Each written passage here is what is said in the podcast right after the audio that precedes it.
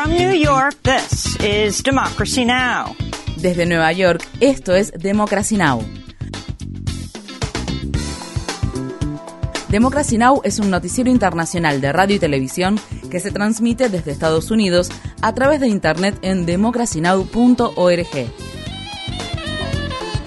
Welcome to Democracy Now!, democracynow.org. Bienvenidos a Democracy Now! en español, democracynow.org barra es el informativo de la cuarentena con Amy Goodman.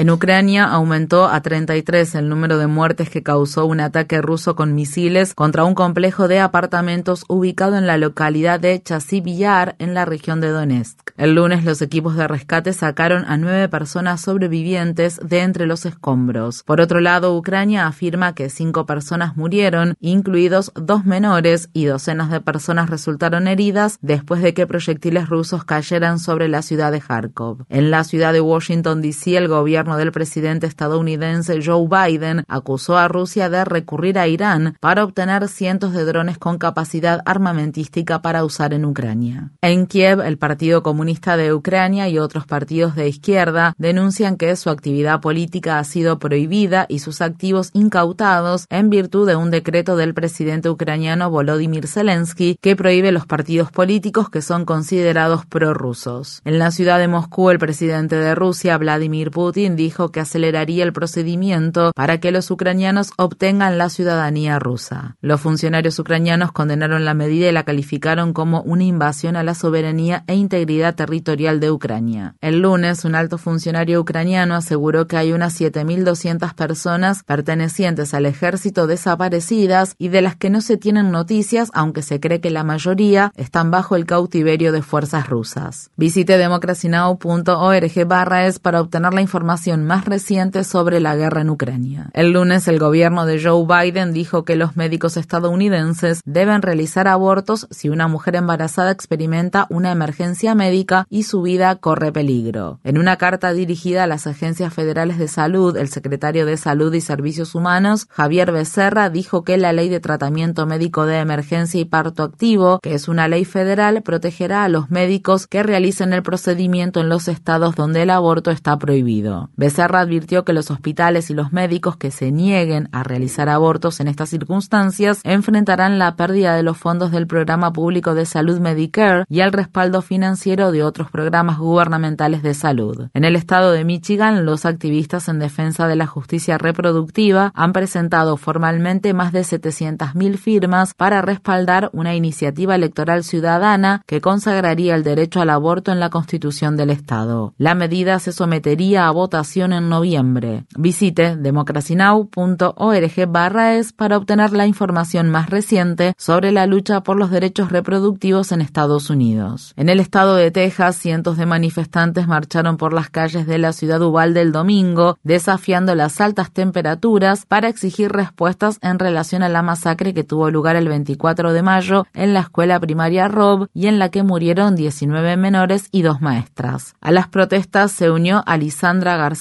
cuya madre Irma fue una de las maestras que murió en el ataque. Era amable y cariñosa. Tenía habilidad con las palabras. Ella era la columna vertebral de nuestra familia. Y nunca seremos los mismos. Por más triste que sea, una parte de mí sabía que mi madre daría su vida para salvar a sus estudiantes. El padre de Alisandra García, Joe, murió de un ataque al corazón dos días después de que su esposa Irma muriera a manos del atacante de Ubalde. En la Casa Blanca, el padre de un estudiante asesinado en un tiroteo masivo en 2018 interrumpió al presidente de Estados Unidos, Joe Biden, el lunes para exigir que se tomen más medidas federales sobre el control de armas de fuego. Biden estaba realizando una ceremonia en el Jardín de las Rosas con personas sobrevivientes y familiares afectados por la violencia con armas de fuego para celebrar la firma de un proyecto de ley bipartidista de control de armas de fuego cuando Manuel Oliver se levantó para desafiar el historial de Biden en relación a las armas de fuego. Oliver perdió a su hijo de 17 años Joaquín en un tiroteo masivo en la escuela secundaria Marjorie Stoneman Douglas en la ciudad de Parkland, en el estado de Florida, el día de San Valentín de 2018. Lo que sucede hoy representa muchas cosas. Es una prueba de que, a pesar de los detractores, podemos lograr un progreso significativo en el tratamiento de la violencia con armas de fuego.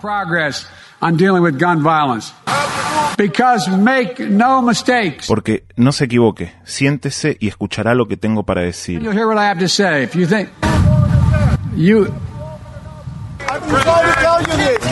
Tenemos que abrir una oficina en la Casa Blanca. He estado tratando de decirle esto durante años.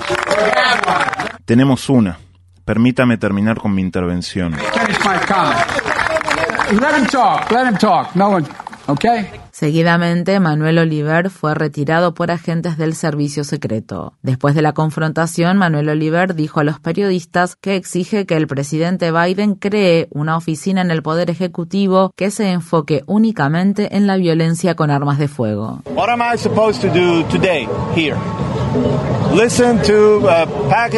¿Qué se supone que debo hacer hoy aquí?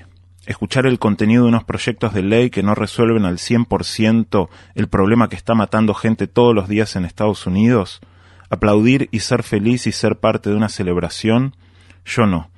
Recibimos una elegante invitación de la Casa Blanca, era como ir a una boda, y aquí estoy. Sabía que necesitaba estar aquí, pero también necesitaba decir lo que dije. Los funcionarios de salud pública advierten sobre una nueva variante de coronavirus de rápida propagación que se ha relacionado con un número creciente de casos en todo India. El linaje BA.2.75 evolucionó de la altamente contagiosa variante Omicron y parece estar superando a otras mutaciones del virus. Esto ocurre al tiempo que la subvariante BA.5 de Omicron representa actualmente la mayoría de los casos en Estados Unidos, donde las hospitales hospitalizaciones por la COVID-19 siguen aumentando y las tasas de pruebas positivas han subido a sus terceros peores niveles de la pandemia. Los líderes demócratas están demorando la toma de decisiones en el Senado, donde dos senadores, Chuck Schumer de Nueva York, líder de la mayoría del Senado, y Richard Blumenthal de Connecticut están ausentes después de dar positivo por coronavirus. Blumenthal anunció su diagnóstico el lunes después de regresar de un viaje a Ucrania, donde se reunió con el presidente Volodymyr Zelensky y otros altos funcionarios de ese país. Según se informa, en Sri Lanka el presidente Gotabaya Rajapaksa habría hecho un intento fallido de huir del país antes de su renuncia a la que está prevista para el miércoles. La agencia de noticias AFP informa que el presidente ahora quizás use un barco patrulla de la Marina para huir del país insular en medio de una grave crisis económica y después de que miles de manifestantes irrumpieron en la residencia presidencial el sábado y prendieron fuego a la casa del primer ministro. Rajapaksa goza de inmunidad de arresto mientras aún sea presidente y puede estar tratando de irse para evitar ser detenido. El presidente está acusado de haber cometido crímenes de guerra mientras fue ministro de Defensa y de llevar a la bancarrota a Sri Lanka a través de una corrupción masiva y de una mala gestión económica que ha dejado a millones de personas con escasez de alimentos, combustible y electricidad. El lunes, en Colombo, la capital del país, los restaurantes usaron leña para preparar preparar la comida. Cocinamos con leña. Aquí no hay gas para cocinar. Han pasado 15 días desde que las autoridades dijeron que el gas para cocinar estaría disponible, pero aún no ha llegado.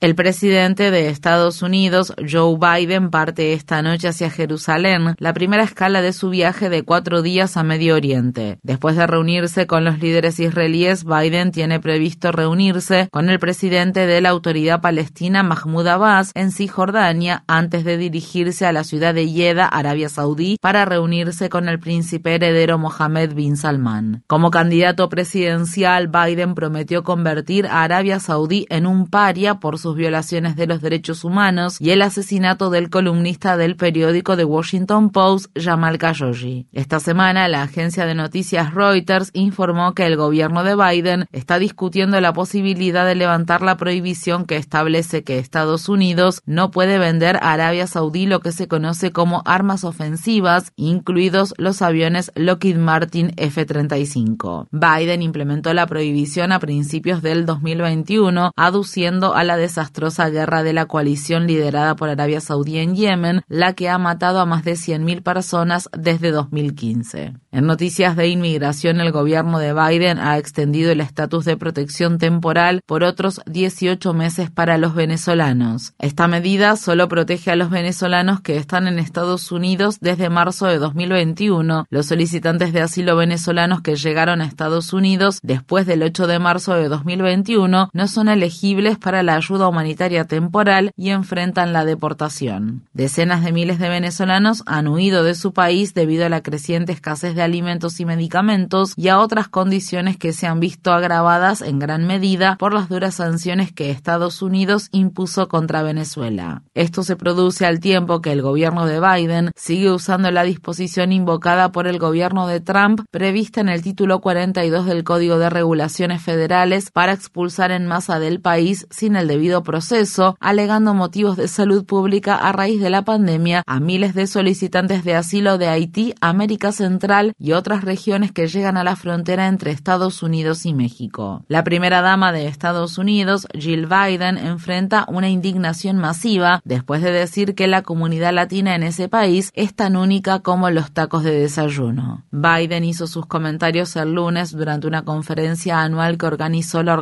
organización Unidos US en la ciudad de San Antonio, en el estado de Texas. La diversidad de esta comunidad, tan distinta como las bodegas del distrito del Bronx, tan hermosa como las flores de la ciudad de Miami, tan única como los tacos de desayuno aquí en San Antonio. La Asociación Nacional de Periodistas Hispanos respondió a los comentarios en un comunicado. No somos tacos, nuestro legado como personas latinas está formado por una variedad de diásporas, culturas y tradiciones alimenticias y no debe reducirse a un estereotipo. Infórmate bien. Visita nuestra página web democracynow.org/es. Síguenos por las redes sociales de Facebook, Twitter, YouTube y SoundCloud por Democracy Now! es.